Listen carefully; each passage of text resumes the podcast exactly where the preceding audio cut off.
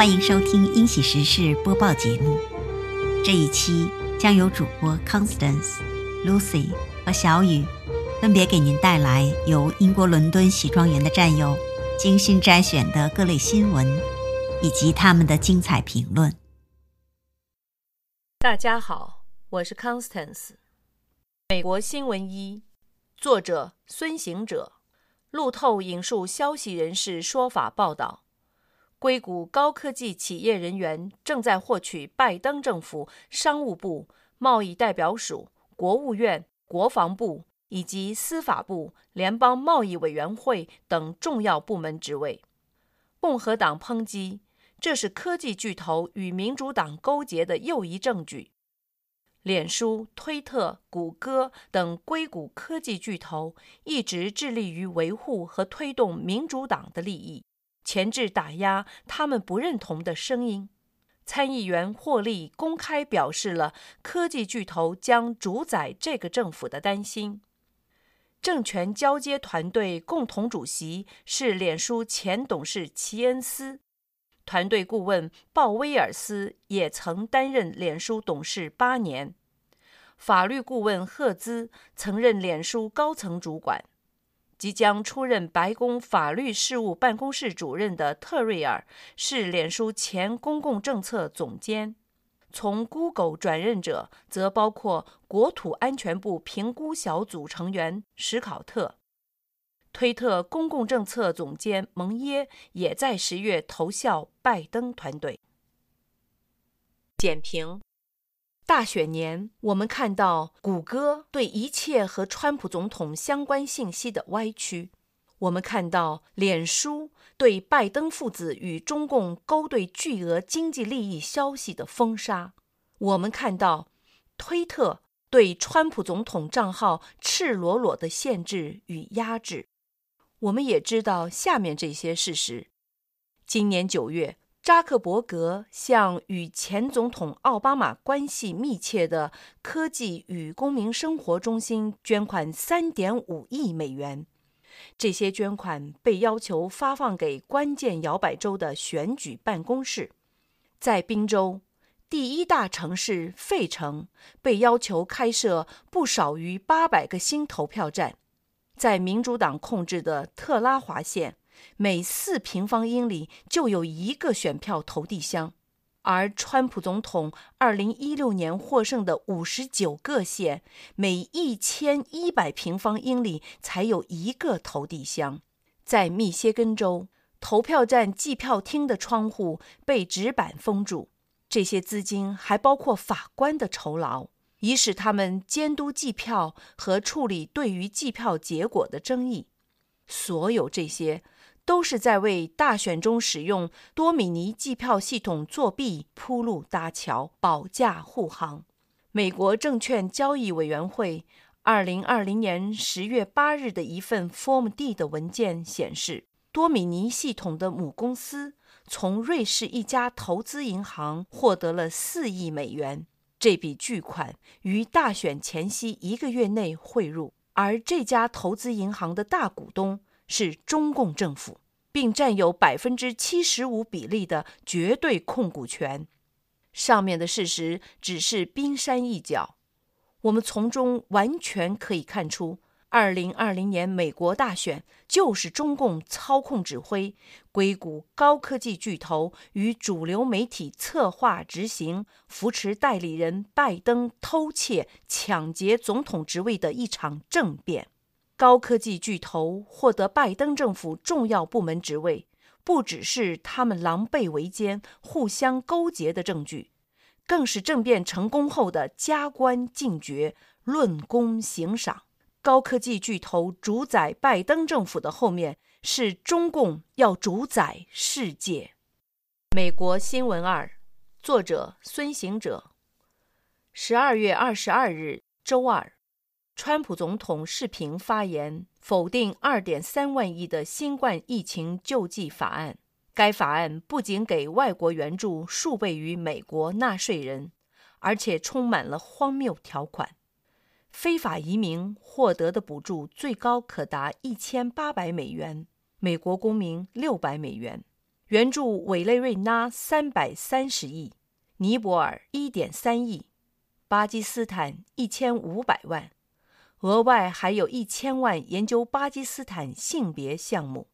五千多页的经济刺激计划里，给每名议员涨五万七千四百七十一元的工资，众议院涨了近三分之一，参议院涨了近四分之一。法案里还暗藏着取消总统实施防暴法的权利。总统要求议会取消不必要的外国援助，并将本国公民补助提高到两千美元。美国新闻三，作者孙行者。川普总统十二月二十三日星期三正式否决了七千四百一十亿美元的二零二一美国国防开支法案。他在致美国国会众议院的书面声明中说：“我不予批准二零二一财政年度的国防授权法，兹将法案退还你们。不幸的是。”该法案没有包括关键的国家安全措施，废除二三零法案。该法案是送给中共国和俄罗斯的礼物。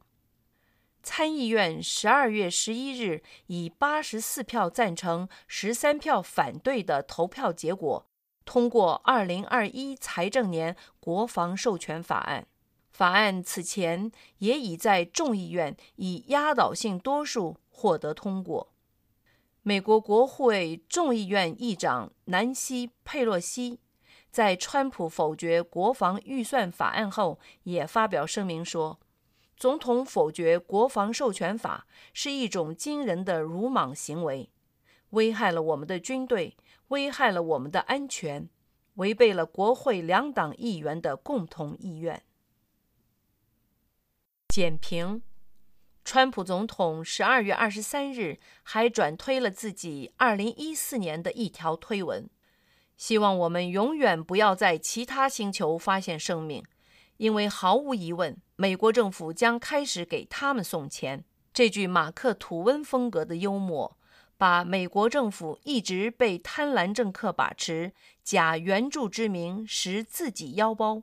用大撒币来欺骗美国民众的丑恶嘴脸揭露得一览无余。议员们都喜欢在国内外开发、建立各种各样的公益项目。有项目才有拨款，有资金；有拨款才有回扣；有资金才能节流私吞。可以说，一个项目就是一个蓄水池，或者是一口井，财源滚滚。名利双收的事，谁不会抢着做呢？公益项目有限，就不免要绞尽脑汁、巧立名目了。于是才有各种各样荒唐的援助出现。疫情救助法案，一个议员塞进一个自己的项目，有的更多，其中就有上千个项目了，所以才会有五千多页的内容。只要自己的项目在里面，当然都会投票通过了。夹带私货、蒙混过关或强行闯关，这就是法案能在参众两院高票通过的原因。佩洛西说，川普总统违背了国会两党议员的共同意愿，这是真的。但他没有说国会两党议员违背了美国人民的意愿，这也早已是事实。在总统否决了疫情救助法案后，佩洛西、麦康奈尔都很快表示可以将公民补助提高到两千美元。至于取消、削减对外大撒币，却缄口不提，就是因为援助外国的钱。大半是要回流到自己口袋里的，只要不损害我的进账，给老百姓许下多少空头支票都行。只要赶走了川普，今天从你左口袋里进去，明天再立法从你右口袋里拿出，不是易如反掌的事吗？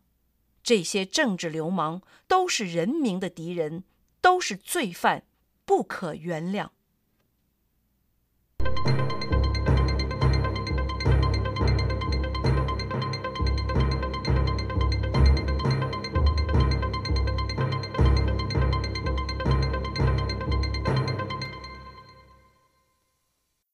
大家好，我是 Lucy。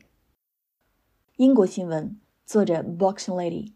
新闻内容：前蒙古总理一千一百万英镑的伦敦公寓被冻结。Mongolian leader barred from selling eleven million London flat。新闻内容：在一项涉及一点八五亿英镑的国际腐败和洗钱调查中，英国高等法院已下令禁止出售或转让蒙古前总理拥有的价值一千一百万英镑的伦敦公寓。二零零九年至二零一二年间，时任蒙古总理的素赫巴托·巴特博尔德被指控涉嫌从该国两个最大矿山的非法交易中获得回扣数亿美元。据称，这位前总理利用挪用的资金进行了五千七百万美元及四千二百万英镑的国际房地产投资组合，其中包括在纽约、香港、俄罗斯和泰国以及伦敦的房地产。英格兰的法院案件是更大国际调查的一部分。在该调查中，巴特博尔德先生被指控从蒙古的 Edna 铜矿和 Oyu Tolgoi 铜金矿经营公司收取回扣，蒙古当局要求赔偿约2.5亿美元。简评：英国是国际反腐败协调中心成员国，该中心汇集了来自世界各地机构的专业执法人员，在全球范围内应对和打击贿赂和腐败。英国也是国际外国贿赂工作组的成员。该工作组由来自英国、澳大利亚、加拿大和美国的专业贿赂调查员组成。他通过分享国际贿赂调查的信息、技能、方法和案例研究，确保各机构之间采取适当的国际协调方法，在国际范围内加强对外国贿赂的执法。川普政府十二月初对中共国人大常委会的十四位高级官员实施了制裁。指控他们破坏了香港的民主进程，制裁的十四个人及直系家属的资产被冻结并立即生效，这标志着对中共腐败高官和道国家族在海外藏匿资产追讨中迈出了关键的第一步。这条关于前蒙古总理巨额贪污并在海外藏匿资产被英国高法冻结的新闻，我们可将其作为一个参考案例。爆料革命与川普政府联合灭共的步伐正在加快，相信连任后的川普政府会更加坚定的灭共，并会联合英国等西方盟国与新中国联邦一起制裁和追讨中共盗国贼家族在海外的资产。这条案例新闻让我们看到了国际正义联盟在全球打击腐败的统一行动，也让我们看到了中共盗国贼在海外可能受到的国际惩罚。被这些巨大硕鼠盗走的万亿财富会被依法讨回，还给中国人民。就像郭先生在视频中说到共产党的海外资产，老领导，你别操心了，爆料革命，新中国联邦替你料理了。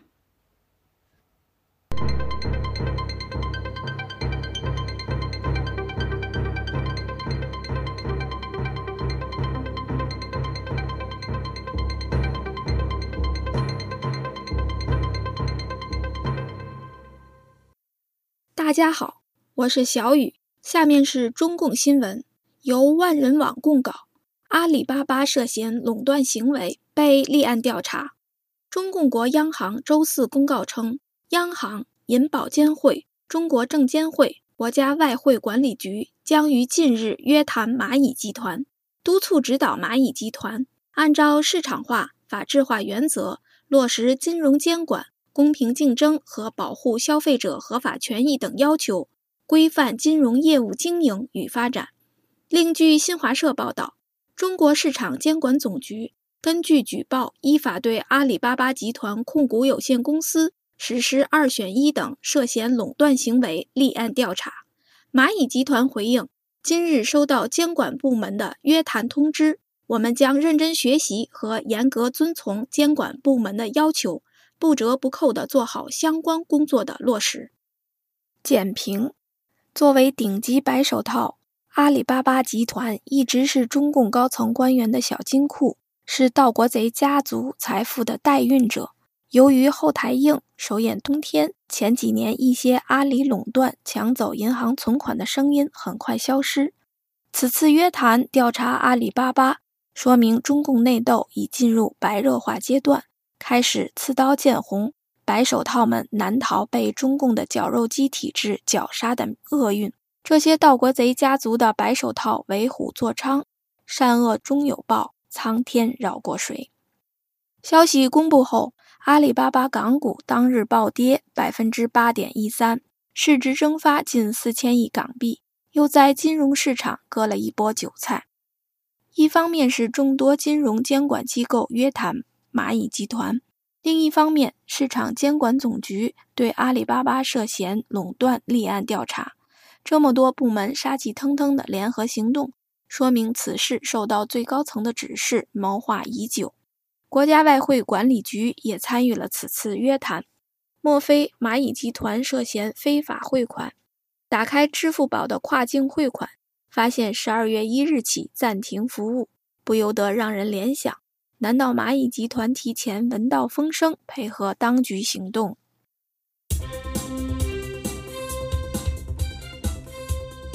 感谢收听我们的节目。也请关注英国伦敦喜庄园 GTV 频道和 G News，那里每天都有精彩的视频直播和各类新闻。谢谢大家，我们下期再见。